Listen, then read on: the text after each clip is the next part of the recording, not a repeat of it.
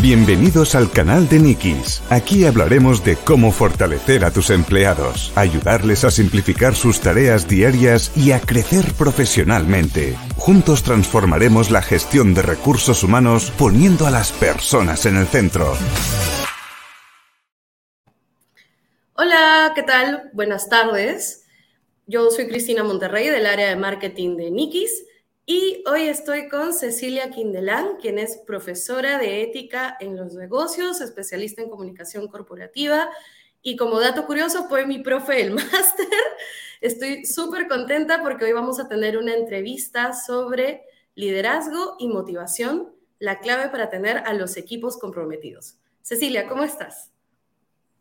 Hola Cristina, muy bien, muchísimas gracias por tenerme aquí con vosotros y la verdad que me hace mucha ilusión estar aquí, pero sobre todo ver cómo alumnos que hacen un máster en los que yo he participado se convierten en auténticos profesionales como te veo ahora mismo. Así que enhorabuena y un placer estar aquí hablando de liderazgo y motivación de equipos, lo que queráis. Muchas gracias Cecilia. Espero que la conversación breve que vamos a tener hoy pueda ser útil para las personas que nos puedan estar viendo ahora o que nos vean después, sea en LinkedIn o en el canal de YouTube de Nikis. Primero, para a modo de introducción, quisiera que me contaras, bueno, que le contaras a la audiencia quién eres y qué es lo que te apasiona. Bueno, Cristina, pues quién eres, definirse a sí mismo es lo más difícil. Todos los días uno se levanta diciendo, a ver quién voy a ser hoy, eh, a ver quién quiero ser, ¿no? Pero bueno, dejando temas filosóficos aparte, eh, mi nombre es Cecilia, eh, mi apellido Kindelan, como podéis ver, es un poco extraño porque viene de, de, Irlanda. Soy profesora, yo me defino como profesora, me encanta la docencia, me encanta compartir experiencias, compartir conocimiento con jóvenes y mi especialidad es el tema de la comunicación, la comunicación en empresa, sobre todo comunicación estratégica institucional y en la comunicación el papel del liderazgo o incluso al revés, en el papel del liderazgo la comunicación tiene un rol muy importante. Por eso he tenido que desempeñar estas dos facetas. ¿no? También otro aspecto que he desarrollado mucho en los últimos años, eh, sobre todo en la parte de investigación, es la parte de ética. Muchas empresas, muchas startups que nacen fracasan y no lo hacen por un tema tecnológico, lo hacen precisamente por un tema de corrupción, por un tema ético, por un tema legal, ¿no? Entonces, por eso es tan importante para mí, vale, el liderazgo, sí, por supuesto, la comunicación para generar eh, confianza con el equipo es muy bueno, pero sin ética no tenemos nada. Entonces, por eso para mí esas son las tres claves que yo creo que definen a un buen profesional o el ideal que a mí me gustaría, bueno, llegar a ser o convertirme a algún día. Luego también eh, me gustaría comentar que soy miembro, soy académica de la Real Academia Europea de Doctores, que está en Barcelona, funcionando desde el año 1914, y entonces allí trabajo con un grupo de investigadores, dando conferencias, también publicando artículos, o sea que la parte de investigación también me, me interesa mucho muchísimo, ¿no? Porque si no uno en la docencia o en las clases no deja de repetir lo mismo de años anteriores, entonces hay que estar renovándose. Eh, bueno, pues más o menos eh, eso, eso soy yo, me encanta estar con personas, me encanta conocer nuevas, eh, bueno, alumnos o nuevas, nuevos amigos y, viajar. Viajar me apasiona porque yo creo que es lo que nos hace que nos quitemos esa boina de tantos prejuicios, ¿no? Entonces, cuando uno viaja, ve que el mundo es maravilloso. Justo hablábamos de eso, ¿no? Antes de empezar la transmisión. Sí. Bueno, antes de, bueno, para comenzar con ya la, el meollo del asunto, tú me comentas que, claro, es muy importante la comunicación, es muy importante para, para ser un buen profesional. Y quisiera que me dijeras, eh, en base al tema que nos, que nos convoca hoy, sobre los líderes. ¿Qué se cree y qué es realmente lo que es un líder? ¿Cuáles son los mitos más comunes que has oído tú sobre qué es un líder y qué rol desempeña?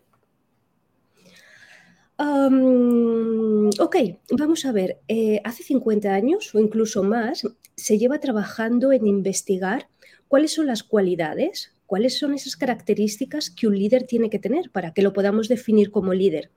¿Y cuál fue la sorpresa? después de hacer muchas entrevistas a líderes, pues vieron que de las 100 características, a lo mejor una persona tenía 20, otra persona tenía otras 20 totalmente diferentes, otra persona tenía otras que no coincidían nada. Entonces, ¿cuál es la, respuesta ante esto? Bueno, que, lo importante es ser nosotros mismos. Es decir, eh, no hay características que definan a un líder. Eh, el líder tiene que ser auténtico, porque si imagínate que nosotros, para mí, un mito es decir, un líder es esta persona que es de esta manera, eh, pues es una persona altruista, es una persona con empatía, es una persona con un carácter pues muy, cercano, tal, vale, puede encajar. Y entonces, si yo quiero ser un líder con mi personalidad, imitaría a esa otra persona, este perfil. ¿Y qué estaría pasando? Que yo me estaría convirtiendo en un personaje, no en una persona. Y cuando nos convertimos en personajes, ¿qué pasa? Que no generamos confianza no somos auténticos, entonces esa capacidad de que otros se inspiren en nosotros, de generar confianza, no la tenemos. Por lo tanto, ya estamos perdiendo la capacidad de liderazgo. Por eso, para mí, uno de los grandes mitos es ese, el líder se hace o se nace. Pues ni lo uno ni lo otro. Cada uno llevamos la semilla de poder ser líderes. El reto o eh, sí, eh, el aspecto complicado que hay es ser capaces de nosotros darnos cuenta, de autoconocernos y decir, bien, yo creo que por mis características, por mi forma de ser, por mis principios y por mis valores, yo puedo ser líder en el trabajo, o puedo ser líder en, en, tema familiar, o puedo ser líder en la sociedad con este proyecto. Tengo que ver con lo que yo encajo más y cómo mis cualidades me van a ayudar más a ayudar y a colaborar a crear confianza en los otros para que puedan seguirme y me van a seguir cuando yo les voy a ayudar a cumplir un objetivo común, tanto para ellos como para mí. Entonces, para mí, el mito más grande es ese, intentar definir a un líder con unas características, cuando eso es muy complicado, más que complicado, casi imposible, y si lo quisiéramos imitar, no seríamos personas, no seríamos auténticos, seríamos personajes, por lo tanto, sin generar esta confianza. Ok, tú me dices que depende al final de cada persona, ¿no? Que cada uno al final encuentra su propio estilo. Pero justo en, la, en, el blog que publicamos la semana pasada, que era la entrevista tuya, hubo una frase que me gustó, bueno, a todos en la oficina nos gustó mucho, que decía, el liderazgo es un arte, ¿no? Pero que hay cosas que son como muy, que sí o sí debe tener una persona o debe ejercer una persona. Entonces, que se podría entender, creo yo, como cualidades que sí o sí deben estar. Quisiera que me comentaras un poco más eso. ¿Qué cualidades sí o sí debe tener un líder? Que, claro, hay algunos que... Vale, cualidades. La primera fundamental, autoconocerse para poder ser auténtico si una persona se conoce, es esta frase, este aforismo griego de conócete a ti mismo, que tanto venía desde Grecia hasta Daniel Goleman también lo, repite, ¿no? Como la inteligencia emocional y la capacidad de autoconocernos. ¿Por qué? Porque al final lo que yo como persona, ya no te hablo como líder de una empresa una organización, como persona lo que tengo que encontrar es descubrir mi misión en la vida. Y entonces una vez que tú descubras tu propósito, le das sentido, tienes una misión, entonces ahí ya puedes volcarte a escuchar a otros, a formar a otros, a ayudar, ¿no? A, hacer este, este arte. ¿Por qué es un arte? Pues porque no tenemos una regla. Es algo que cada maestro, como en la pintura o en la escultura, tiene su propia personalidad y tiene su propia técnica. Es un arte, no es algo que se aprende, pero sí, si yo me fijo en experiencias de otros, hay muchos libros sobre grandes líderes. Por ejemplo, ahora podemos ver la reina Isabel II, cómo la califican, ¿no? Como una gran, una persona líder, ¿no?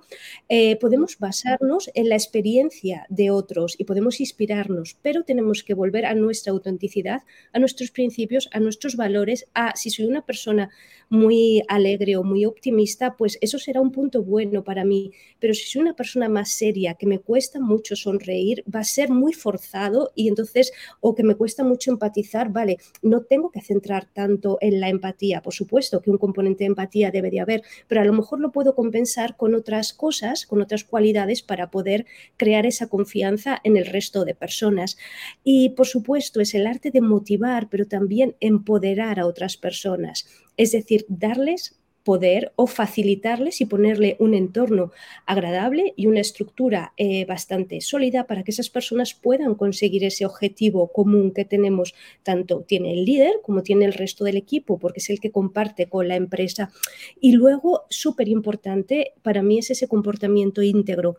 El líder debe de estar no vigilando, pero sí inspirando para que otros, a la hora de tomar decisiones, eh, siempre se eh, decidan por la decisión más íntegra, la que beneficia a un mayor número de personas, la que no le llegue, lleve a caer en problemas de corrupción o, por ejemplo, como tenemos Mark Zuckerberg con eh, Meta, con Facebook, con estas empresas con una tecnología súper potente y ahora estamos viendo cómo se han tenido que reinventar, han tenido que hacer rebranding, cambiar porque hay un problema de ética y de integridad muy importante, ¿no? Con todo el tema de la privacidad de los datos y, toda la, parte que hay por detrás, ¿no? el negocio que están haciendo y que no lo han transmitido de una forma. Entonces, comportamiento íntegro, súper fundamental, que motive al resto del equipo, que sea capaz de empoderarlo y que no olvide que ser líder o el liderazgo es un arte, por lo tanto no va a encontrar recetas, tiene que ir a su propio auto su propia personalidad, conocerse a sí mismo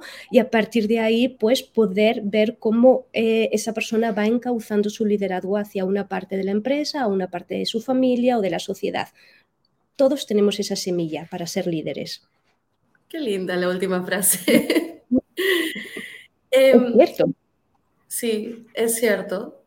Y bueno, como cada persona tiene su estilo para ser líder, a pesar de que hay como ciertas cosas básicas que debe tener, esto, claro, el líder guía a un equipo, ¿no? Sí. Y debe, y, o sea, su liderazgo debe influir en que ellos estén motivados para trabajar. Entonces, ¿qué, cómo, ¿cómo influye que el líder sea, sea buen líder. ¿Cómo influye un buen liderazgo en la motivación del equipo?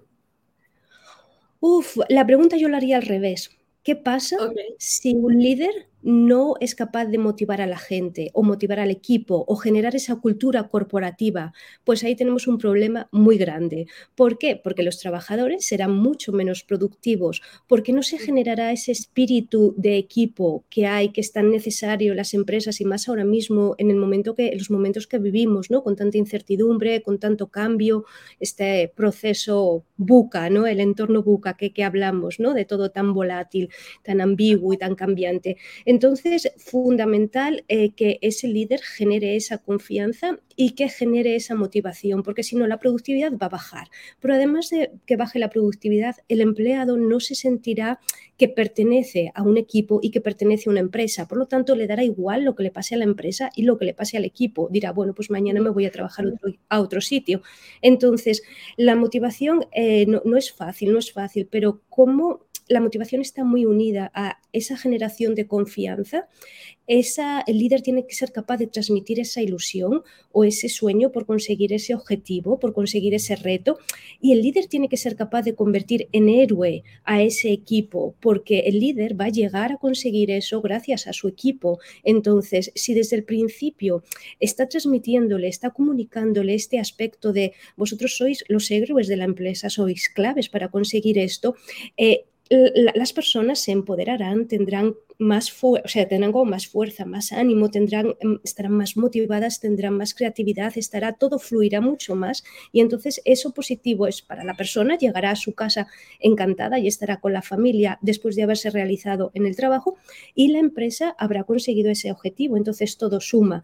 Y la motivación es basada en esa confianza, basada en delegar y basado también en un compromiso importante que tiene que hacer el líder, porque esto es como como los grandes deportistas, veíamos como Alcaraz, ¿no? En tenis ha ganado número uno de, USA eh, y, vemos, como decía, yo puedo mejorar en todo momento y yo tengo muchas cosas que mejorar. Entonces, el líder también adquiere, para conseguir un resultado exitoso, adquiere un compromiso muy importante para estar centrado con el equipo, para estar centrado en la motivación y en seguir adelante, eh, eh, inspirando con su propio ejemplo al equipo.